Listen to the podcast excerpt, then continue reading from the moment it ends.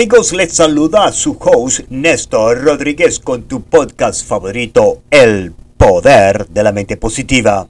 Antes de empezar, me gustaría darle las gracias por todos sus emails, llamadas, dándonos su apoyo y comentarios positivos sobre este podcast.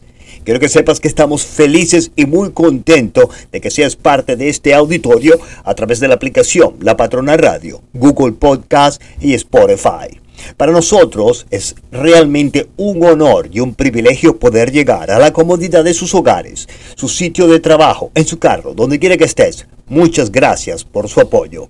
En esta oportunidad quiero compartir con el auditorio una historia del libro de Carmil Gallo, del libro de Los secretos de Steve Jobs, cómo conseguir su elemento. Preste mucha atención, estoy seguro le fascinará.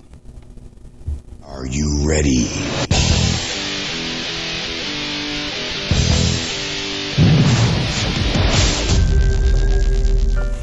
Así que empecemos. En su libro The Element, Dr. Ken Robinson recuerda una maravillosa historia sobre una niña de 8 años, Gillian, que tenía dificultades en la escuela, incumpliendo plazos de entrega de tareas, pasando regularmente los exámenes y distrayéndose fácilmente. Esta verdadera historia tuvo lugar en los años 30. Los administradores escolares pensaban que Gillian tenía un problema y que debía ser trasladada a una escuela para niños con desorden de aprendizaje. Los padres de Gilliam la llevaron a un psicólogo de la escuela, quien le hizo preguntas a la madre de Gilliam por espacio de unos 20 minutos, mirando de vez en cuando a Gilliam y tomando notas mentales durante la conversación. Después le pidió a Gilliam que se quedara en la oficina unos minutos, mientras él hablaba en privado con su madre. Antes de salir de la oficina, encendió el radio. Había una ventana que apuntaba directamente a la oficina y él y la madre de Gilliam podían observar a la niña desde el pasillo.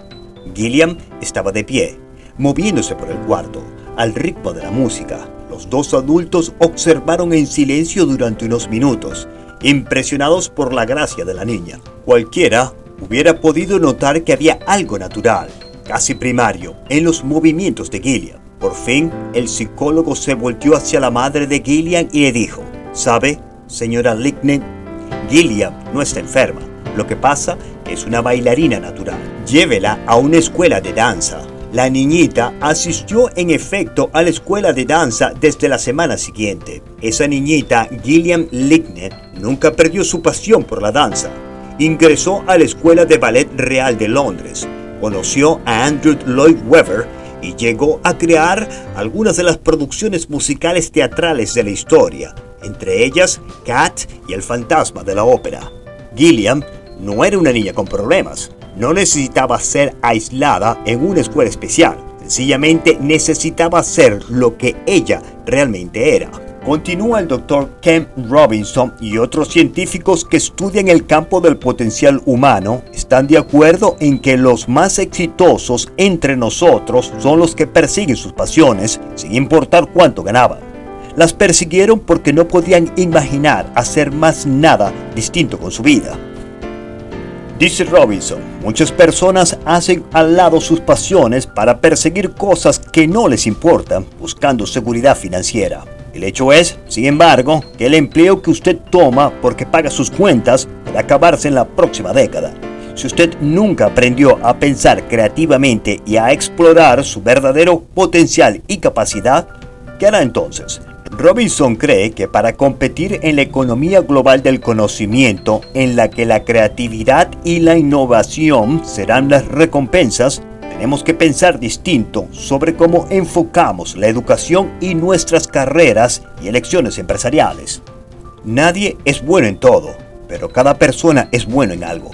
Según el Dr. Robinson y otros expertos, la clave de la innovación exitosa está en igualar su pasión con una actitud, una competencia esencial.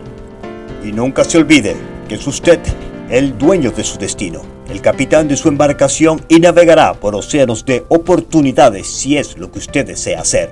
Nadie le va a controlar su vida si usted no se lo permite. Ni el sueño ni la falta de motivación son lo suficientemente fuertes como para arruinar su vida si usted está preparado con autoarranques de acción inmediata.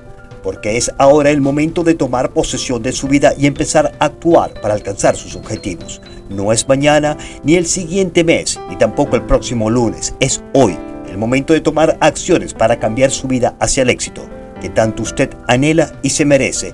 Desde los estudios del poder de la mente positiva, se despide Néstor Rodríguez, con mucho amor y con un mensaje de superación para esas mentes extraordinarias y esa clase trabajadora que nos escuchan en Massachusetts y en todo el mundo a través de la aplicación La Patrona Radio, Spotify y Google Podcast.